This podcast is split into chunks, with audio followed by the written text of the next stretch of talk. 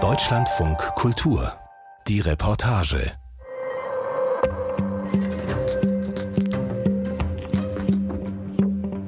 Im Moment schaffen es ja vor allem die französischen Bauern mit ihren Protesten in die Schlagzeilen. Aber auch in Deutschland gehen die Landwirte nach wie vor auf die Straße. Sie demonstrieren gegen eine Landwirtschaftspolitik, die ihnen den Alltag immer schwerer macht. Im Kampf gegen die Marktmacht von Discountern fühlen sie sich oft alleine gelassen. Und da hilft es auch nicht, dass die Ampel nun entschieden hat, die Agrardieselsubventionen nicht sofort, sondern nur schrittweise abzuschaffen. Ob Demonstrationen allerdings der richtige Weg sind, um die Politik zum Umdenken zu bewegen.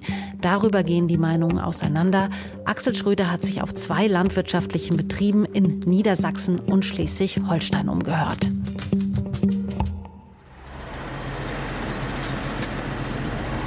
Jetzt fahren wir zur Siloplatte. Ähm, die ist direkt hinterm Stall. Und da sind unsere ganzen Grundfuttermittel, also Grassilage und Maissilage. Und die laden wir möglichst immer frisch ein. Das heißt, morgens um sieben bekommen die Kühe das erste Mal Futter. So. Alexander Schulz sitzt mit dicker Jacke und Käppi schon kurz nach sechs auf seinem Trecker, fährt vom Hof am großen Kuhstall vorbei. Es wird langsam hell, der klare Himmel noch dunkelblau, eine dünne Schneeschicht bedeckt Wiesen und Felder bei 5 Grad minus.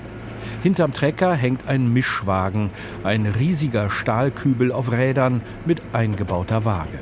Also wir laden jetzt von dem Silo 1000 Kilo Gras ein und von dem anderen Silo 2000 Kilo Mais. Wir haben im Mischwagen schon 300 Kilo Getreide und Mineralfutter und Stroh. Und das soll der Mischwagen dann alles homogenisieren, wenn man so will, damit die Kühe in jedem Happen genau die Rationen fressen, die wir ausgerechnet haben. Die Gras- und Maissilage, also die vergorene Ernte aus dem letzten Jahr, lagert 300 Meter weiter unter freiem Himmel. Auf der Siloplatte, einem dreigeteilten Futterlager mit hohen Betonwänden, abgedeckt mit Plane. Alexanders Vater wartet schon mit einem Teleskoplader auf der Betonfläche vor der Grassilage. Und einer lädt jetzt. Jetzt warten wir nur noch auf ein Zeichen, dass er dann sagt, er hat genug. Alexander ist 24. Zusammen mit seinen Eltern, seiner Schwester und zwei Lehrlingen kümmert er sich um die Milchkühe ihres Hofs im niedersächsischen Schossdorf. Als die beiden Auszubildenden Anfang Januar mit dem Trecker in Berlin protestierten, hat Alexander mit seinen Eltern den Betrieb allein organisiert. Sein Vater war bei den sogenannten Mahnfeuern dabei.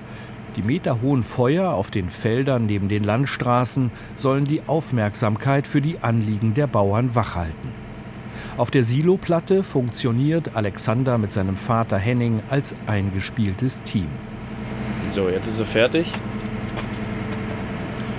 Jetzt muss ich den Mixer ausmachen und dann fahren wir einmal rüber. Das war unser Zeichen.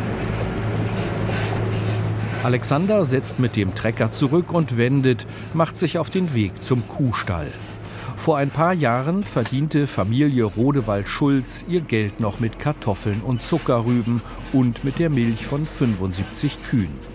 Wegen der niedrigen Preise für Zuckerrüben, die dann im Sommer auch noch ständig bewässert werden müssen, hat die Familie aber umgesteuert. 2019 entstand ein hochmoderner und vor allem größerer Kuhstall. Angebaut wird nur noch das Futter für ihre eigenen Tiere. Wir haben insgesamt 140 Kühe, davon melken 130 ungefähr. Der Rest ist im Urlaub, sagen wir immer. Also die stehen gerade trocken, die geben keine Milch im Moment. Das machen wir bei den Tieren so, dass sie ungefähr zwei Monate im Jahr keine Milch geben müssen, damit sie sich ein bisschen erholen können und sich wieder auf die neue Laktation, auf das neue Milchgeben vorbereiten können.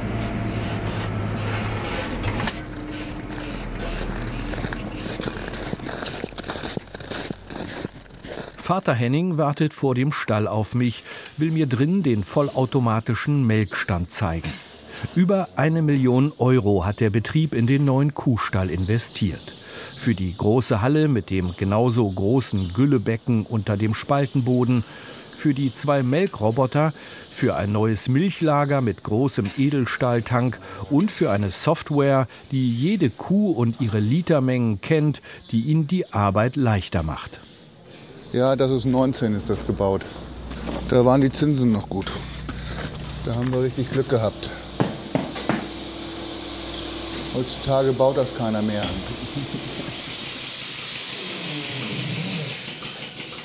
Henning geht rein in den Stall. Seine Frau Antje ist schon unterwegs, kümmert sich um die Technik im Melkraum. Aus einer Lautsprecherbox dudeln Hits aus den 80er Jahren in den Kuhstall. Unterm Dach zwitschert eine Spatzenkolonie, die hier überwintert. Ja, meine Frau. Das ist die Chefin vom Stall hier. Ja, kann ich kurz erklären. Wir haben 132 Plätze hier drin und dann kommt der Stroh, der, der Abkalbebereich noch dazu. Wenn eine Kuh krank ist oder wenn sie kalben muss, dann kommt sie da noch Stroh. Ne? Das ist dann besser für die, für die Beine, für die Füße, da kann sie so schnell nicht stürzen. Ne? Gemolken werden die Tiere in einem kleinen Raum am Kopfende der Halle. Menschen braucht es dafür nicht mehr. Nur moderne Technik und ein Leckerli für die Kühe. Die haben gelernt, im Melkstand gibt es ein Dosiergerät mit Kraftfutter. Gerade trottet die Kuh mit Ohrmarke 45 in die mit Stahlrohren umschlossene Box. Vorne fällt das Futter in einen Napf, hinten schließt sich das Gatter. Und der Melkroboter startet hebt langsam seinen Gelenkarm aus Edelstahl, schwenkt ihn unter den Euter. Erkennen tut er die Pfützen mit einer Kamera, mit einer 3D-Kamera. Der Arm hebt sich, setzt eine Art Hütchen, die sogenannten Melkbecher, nacheinander auf jede der vier Zitzen. Der reinigt die Zitze und strippt die ein paar Mal an, dass ein bisschen, dass das erste Gemelk rauskommt. Das macht er jetzt bei jedem Viertel. Danach fängt erst das Melken an. Eine Zitze nach der anderen findet die 3D-Kamera, dann setzt der Roboter die Melkapparatur an. Auf dem Monitor gleich daneben kann Henning live mitverfolgen, wie viel Milch Q45 gerade gibt. 4,3 hat er erwartet, 4,4 hat sie gemolken und da kein Milchfluss mehr ist, hat er abgenommen. Vorn öffnet sich das Automatikgatter. Q45 trottet zurück zu den anderen. Wie sie wirklich heißt, Henning winkt ab. Jede Kuh hat einen Namen und meine Frau und mein Sohn, die sprechen die auch mit Namen an. Aber ich bin nur morgens und abends mal kurz mit im Stall und habe dann andere Arbeiten. Ne? Deswegen, für mich sind die Namen dann nicht wichtig. Ich, ich muss immer eine Zahl haben.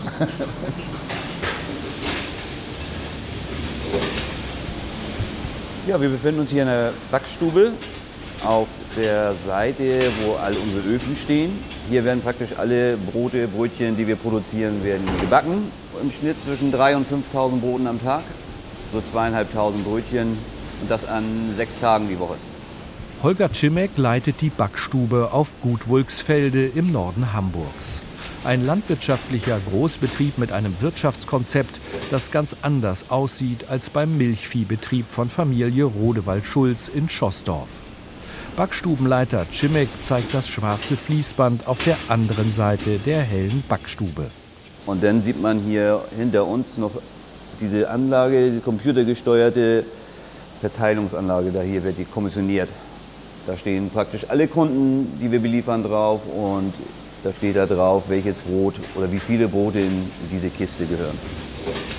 85 Prozent der Zutaten stammen aus eigener Produktion von den Feldern rings um Gut Wulksfelde.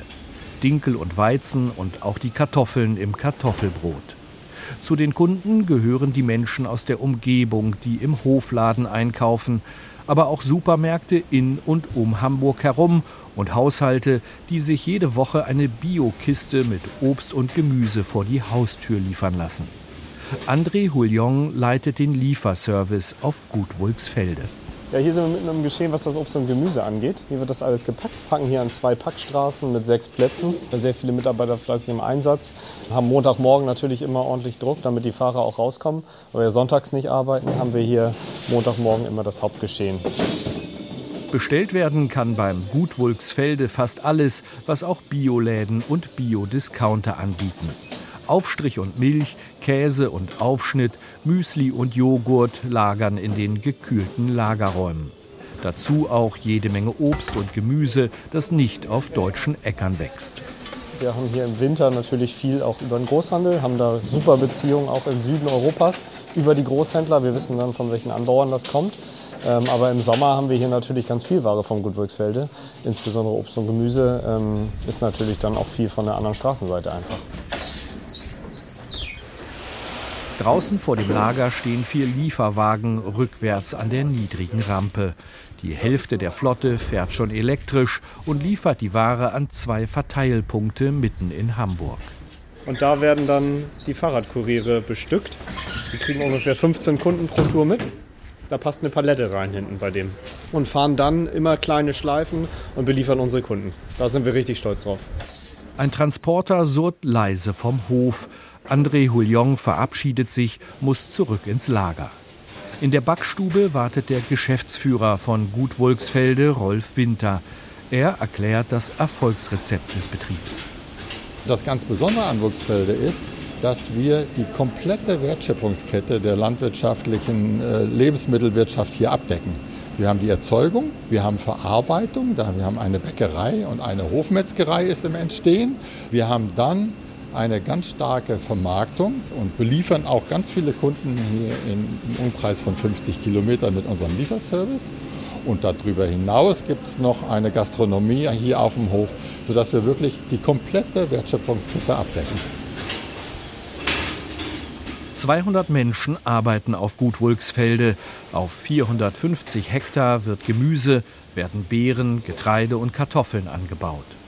Die Pläne der Bundesregierung, die Subventionen für den Agrardiesel bis 2026 auf Null zu senken, trifft auch die Wulksfelder.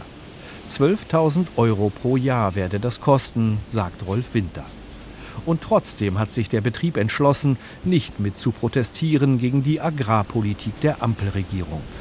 Wir haben großes Verständnis, dass die Bauern sich zu Wort melden und sagen, hier ist irgendwas faul, hier ist die Agrarpolitik, das unterstützen wir auch, in eine Sackgasse geraten. Bloß aus unserer Sicht ist es zu einfach gedacht, zu sagen, hier fehlen jetzt ein paar Subventionen und jetzt müssen wir dafür kämpfen, dass diese Subventionen wiederkommen. Die Argumente der protestierenden Bauernschaft kann Rolf Winter zwar verstehen, allerdings müsse das System der bäuerlichen Landwirtschaft insgesamt überdacht und reformiert werden. Zum Beispiel die Flächenprämien, die dazu führen, dass besonders große Agrarunternehmen auch hohe Subventionen bekommen und kleine Betriebe nach und nach dicht machen müssen, weil auch die Flächenprämien die niedrigen Marktpreise für ihre Produkte nicht ausgleichen. Diese vielen, vielen Milliarden reichen gar nicht, damit die Bauern ein Auskommen haben. Sie sind nämlich heutzutage nicht mehr in der Lage, das ist aber auch nicht ihr Verschulden, von den Produkten selber zu leben. Da sehen sie sich einer großen, weiß ich was, Marktmacht gegenüber und können gar nicht über die Preise ihrer eigenen Erzeugnisse ins Verhandeln gehen, so wie das ein Handwerker machen würde oder wie es andere Mittelständische machen würden. Sie sehen sich hier einer Marktmacht gegenüber, die es nicht ermöglicht, äh, sagen wir mal, von dem Preis der Produkte über die Jahre hinweg wirklich ein stabiles Auskommen zu haben. Ein Weg aus dem Dilemma könnten Gemeinwohlprämien sein, findet Rolf Winter. Ginge es nach ihm, würden damit vor allem solche Betriebe unterstützt werden, die ihre Böden schonend bewirtschaften, die weniger Nitrate ins Grundwasser gelangen lassen oder ihre Tiere artgerecht halten. Der Bauernverband sperre sich aber gegen solche Ideen oder ich tue was fürs Tierwohl oder ich tue irgendwas für Biodiversität oder für eine vielseitige Landwirtschaft oder für Ressourcenschutz, das sind ja wertvolle Güter, die die Landwirte der Gesellschaft liefern können. Da wäre es durchaus denkbar, dass die Gesellschaft das beauftragt und sich von den Bauern das liefern lässt. Und das wäre eine andere Sicht der Dinge, als einfach zu sagen, hier sind Subventionen, Zurück im Kuhstall bei Familie Rodewald-Schulz in Schosstorf. Gerade wurde frisches Stroh eingestreut. In der Rinne vor den Stehplätzen der Kühe liegt genau die Futtermischung, die die Tiere brauchen, an die sie gewöhnt sind. Welche Kühe eher scheu sind und welche nicht, weiß Alexander genau. Also die meisten erkenne ich am Gesicht. Das wollen die meisten Leute nicht glauben, weil viele Kühe sehen ja von sich aus ziemlich gleich aus. Aber bei den sechs hier vorne muss ich nicht mal die Nummer sehen. Zottel heißt sie zum Beispiel ganz rechts. Dann haben wir Herti, das ist Tira. und die drei anderen, Rikscha, Zucker und Hendrika. Und so können wir das ja, nicht bei jeder Kuh, das kann ich dann auch nicht, kann ich mir auch nicht bei allen Menschen merken. Aber ähm, die meisten, gerade auch die bisschen älteren, mit denen hat man dann schon ein paar Mal öfter was zu tun gehabt, die kann man sich schon ganz gut merken. Und man weiß dann eben auch, welche man dann davon streichen kann und welche nicht. Hinter ihren Stellplätzen haben die Schossdorfer Kühe noch Platz, um ihre Runden zu drehen. Und wenn draußen der Boden nicht mehr vereist ist, wird auch das Tor zum Außengatter wieder aufgeschoben. Um kurz nach sieben sind alle Tiere mit Futter und frischem Stroh versorgt. Ihre Hinterlassenschaften wurden weggeschaufelt. Und jetzt ist das Wichtigste, die Kühe in Ruhe zu lassen. Eine Kuh bei uns im Stall kann sich den Tag komplett selbst gestalten. Die wissen genau, wann es was zu fressen gibt, wann Melkzeiten sind und dass wir die einmal die Woche mit diesem Liegeboxen streuen auch noch mal kurz stören. Aber ansonsten lassen wir die Tiere in Ruhe. Die Kühe kommen ganz gut ohne uns klar. Die können jederzeit fressen, saufen, schlafen und melken oder rumtollen. Die können hinten an die Bürste gehen. Aber das kann sich jedes Tier alleine aussuchen. Hinten in der Ecke ist eine vollautomatische Kuhbürste an die Stallwand montiert. Lehnt sich ein Tier an die Bürste, setzen sich die dicken Plastikborsten in Bewegung, schrubben sein Fell und reinigen es. Alexander schließt das Stahlgatter hinter sich, geht über den gefrorenen Schnee rüber zum Wohnhaus der Familie. Anfang Januar war auch er mit dem Trecker auf Protesttour, hat aber immer überlegt, wo eine Blockade Sinn macht und wo nicht. Landstraßen oder Autobahnauffahrten dicht zu machen, hält er für keine gute Idee. Und man kann mit sowas wie Straßenblockaden oder Verlangsamung des Verkehrs kann man schnell auch ins Fettnäpfchen treten. Also dass da Unfälle entstehen, dass ähm, Rettungswagen nicht durchkommen. Das war zum Glück hier nicht der Fall. Also es ist hier alles sehr glimpflich abgelaufen. Während die Lehrlinge in Berlin protestiert haben, hat sich seine Familie ganz gezielt Orte im Landkreis Uelzen ausgesucht, wo die Treckerblockaden nicht für lange Staus sorgten. Sie waren bei der örtlichen Molkerei, vor der Zuckerfabrik und bei Unternehmen, die mit den Preisen, die sie für landwirtschaftliche Produkte zahlen, die Bauernschaft unter Druck setzen. Mein Vater war beim Discounter. Ich war einmal, das war abends nach Feierabend, bei einer Straßenblockade. Da ging es darum, dass man die lokale Industrie mit an Bord holt. Das ging vor allem um die Ölzener und die Nordzucker AG, die hier in Uelzen vertreten sind. Daher gab es die Aktion, dass man sagt, ja, hier so und so, wir wollen da mal ein bisschen die Produktion bremsen, um sowas in Gang zu bringen. Alexander bleibt noch auf dem Hof. Drinnen im Wohnhaus frühstückt seine Mutter Antje. Es gibt Filterkaffee, Wurst und Käse, selbstgemachte Marmelade und ein großes Glas Schokoaufstrich. Gleich neben dem Tisch bollert ein Holzofen. Ein Pott Kaffee vor sich erzählt Antje Rodewald-Schulz, wie sie die Proteste erlebt. Der Zusammenhalt, der da jetzt gerade existiert zwischen allen Landwirten, da kommen ja auch welche aus Bayern, sind da hochgefahren nach Berlin und das hatten wir sonst nicht so, dass da alle wirklich sagen, so jetzt reicht's wirklich einfach, ne? Und sich da alle so zusammentun und alle an einem Strang ziehen mit den ganzen Vorgaben, die wir da jetzt haben. Das ist einfach sehr ungewöhnlich. Für den Rodewald-Schulzhof bedeutet das Abschmelzen der Agrardieselsubventionen im ersten Jahr einen Verlust von 1000 Euro. Ab 2026 fehlen dann jedes Jahr 5000 Euro. Existenzbedrohend ist das nicht, aber irgendwo müsse das Geld dann eingespart werden. Eine Idee, in Zukunft werden nicht mehr zwei Lehrlinge, sondern nur noch einer eingestellt. Genervt ist Antje Rodewald-Schulz auch von immer neuen Vorgaben für die Landwirtschaft. Zum Beispiel von den neuen Bestimmungen der Düngeverordnung. Dadurch wurden die sogenannten roten Gebiete nochmal vergrößert. Rote Gebiete bedeutet, dass da meinetwegen zu viel Stickstoff im Grundwasser ist. Und dann wird gesagt, so, ihr dürft jetzt nicht mehr so und so viel düngen, ihr dürft auch nicht mehr so und so viel berechnen, ihr dürft mit euren Mitteln nicht mehr so und so weit an die Gräben heranfahren. Und ich spritze schon nicht auf den Grünstreifen und in den Graben, weil dafür sind die Mittel auch alle viel zu teuer. Und meine Gülle und mein Dünger tue ich auch nicht in, die, in diese anderen Streifen, sondern nur auf mein Feld. Dafür sind die Maschinen auch alle schon mit GPS und Abschaltvorrichtungen vorgesehen und gebaut, ne? dass man das überhaupt nicht bräuchte. Gemessen wird die Stickstoffbelastung über ein Netz von Messbrunnen und den Werten dieser Brunnen misstraut Antje Rodewald-Schulz. Viele seien schon alt und würden selten gewartet. Sie hat den Eindruck, viele Politiker der Ampelkoalition haben noch gar nicht richtig verstanden, worum es den bäuerlichen Betrieben überhaupt geht. Die Rede von Bundesfinanzminister Christian Lindner vor der Bauernschaft in Berlin hat sie kopfschüttelnd von Schoßtorf aus mitverfolgt. Der hat da schön rumgeschrien, alle Schuld von sich gewiesen. So habe ich es verstanden für mich. Er hat nur gesagt, wir gründen dann mal einen Arbeitskreis, äh, der sich zusammensetzt, damit wir mal einen neuen Fonds für die Landwirte finden. Ja, das dauert dann erstmal schon mal zehn Jahre und er hat seine Schuld von sich gewiesen. Das war eigentlich für mich so das, was er gesagt hat. Ne? Und er hat schon mal einen Pferdestall ausgemistet und dann war er ganz kaputt. Super Beitrag. Nee. Bei allem Frust über abgehobene Politiker Aktionen gegen einzelne Abgeordnete oder gegen Ministerinnen und Minister lehnt Antje Rodewald-Schulz strikt ab. Im Januar verhinderten aufgebrachte Bauern, dass Bundeswirtschaftsminister Robert Habeck mit einer Nordseefähre aus dem Urlaub zurückkehren konnte. Und schon Mitte Dezember gab es eine Treckerkolonne zum Haus der grünen Landwirtschaftsministerin von Niedersachsen Miriam Staute. Diese Sache Miriam Staute haben wir erst nächsten Morgen im Radio gehört. Habeck haben wir nächsten Morgen im Radio gehört. Und da habe ich immer so gesagt, weißt du, das gibt so Sachen, würde ich nicht mit hinfahren. Ne?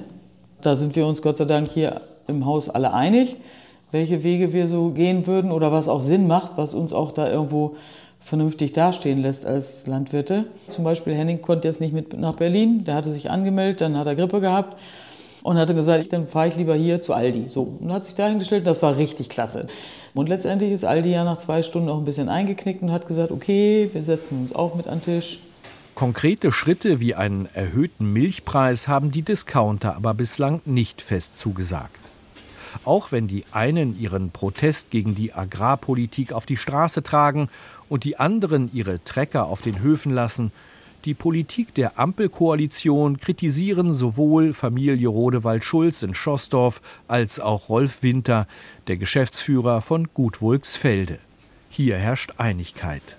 Ich finde es schade, was von der Politik rüberkommt. Da kommt irgendwie nicht rüber, dass die äh, Verantwortlichen die Landwirte verstanden hätten und ihnen irgendwelche mit ihnen gemeinsam Lösungen entwickeln. Das vermisse ich ein bisschen. Ich vermisse, dass da, weiß ich was, wirklich drauf zugegangen wird von Seiten der Politik. Die Krise ist schon lange da, sagt Rolf Winter. Er findet, Deutschland sollte sich damit begnügen, Hightech-Waren in alle Welt zu exportieren. Dass aber deutsche Landwirtinnen und Landwirte auch für den Export produzieren, zum Beispiel in afrikanische Länder, das kann Winter nicht verstehen. Gleichzeitig geben viele kleine Betriebe auf und die Zahl der Großbetriebe, die über Flächenprämien und Massenproduktion gute Umsätze machen, wächst. Biobetriebe wie Gut Wulksfelde bekommen neben den Flächenprämien noch Zuschüsse für ihr umweltschonendes Wirtschaften.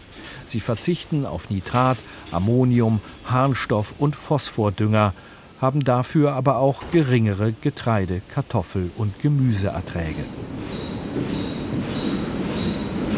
Das ist die Kartoffelsortierung. Die wird einmal automatisch werden Über- und Untergrößen aussortiert und die laufen über eine Bürste. Und danach werden sie mit der Hand sortiert, sodass dann die guten Kartoffeln in der Tüte landen. Güde Martensen leitet den landwirtschaftlichen Betrieb auf Gut Wulksfelde. Dunkelgraue Arbeitshose und Jacke, feste Schuhe. Ein Raum weiter zeigt sie den nächsten Arbeitsschritt.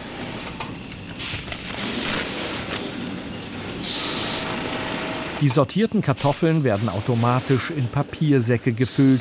Mit weißem Garn wird Sack für Sack zugenäht und in Transportkisten gepackt. Gleich daneben ist die Ernte 2023 in einer großen Halle untergebracht. In großen, hochgestapelten Holzkisten, jede einzelne mit Kreide beschriftet. Wir stehen jetzt vor einer Kiste, da steht SIM 23 VK, das ist äh, die Sorte Simonetta, eben aus dem letzten Jahr. Und VK ist das Kürzel für unser Feld. Also hier lagern dann jetzt vielleicht noch ungefähr 250 Tonnen Kartoffeln.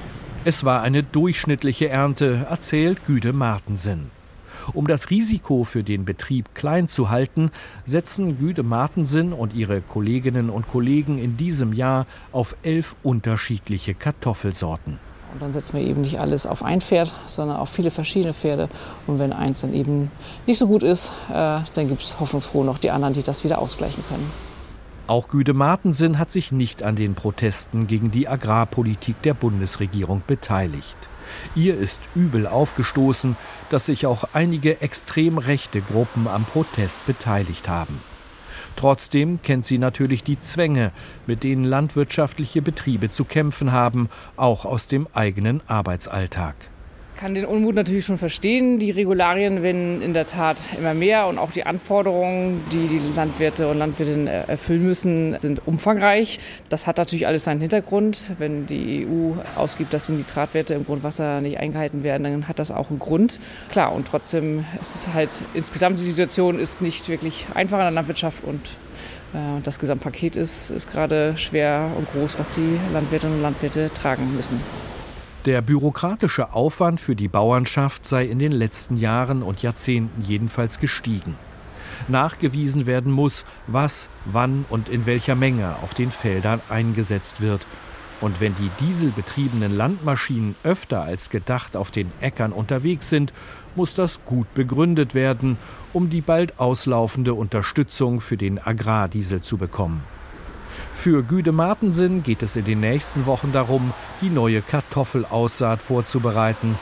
Die Verschnaufpause, die ihr die Wintermonate verschaffen, ist bald vorbei. Winter ist auf jeden Fall eine schöne Zeit. Man macht quasi einmal Reset, wenn es jetzt friert und der Boden zur Ruhe kommt und die Pflanzen nicht weiter wachsen.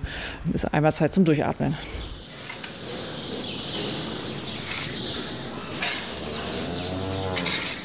Auf dem Hof von Familie Rodewald-Schulz fällt die Verschnaufpause in den Wintermonaten weniger erholsam aus.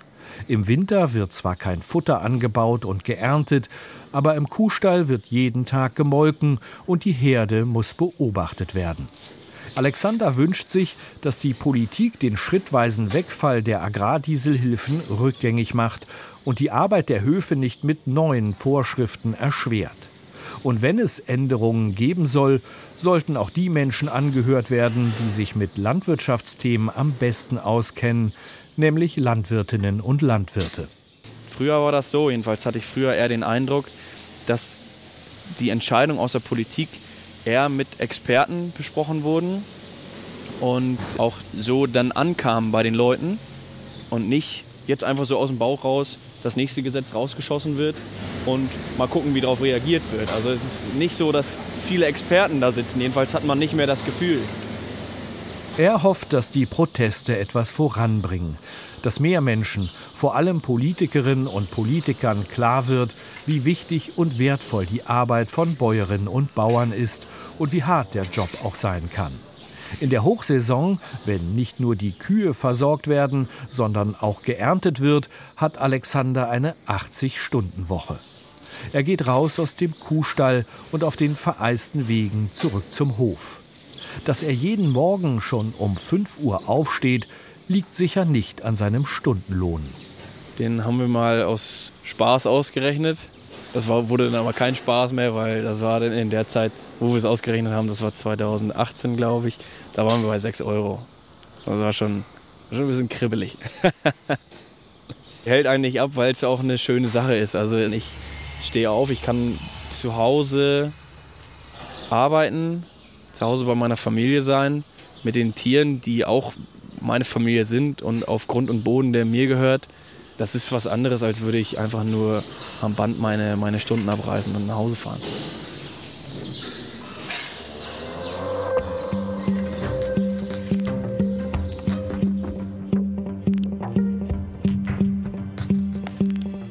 Schönen Seiten an der Arbeit in der Landwirtschaft. Geht es nach den Bauern, hätten sie gerne mehr Zeit dafür. Und nicht nur Wut im Bauch.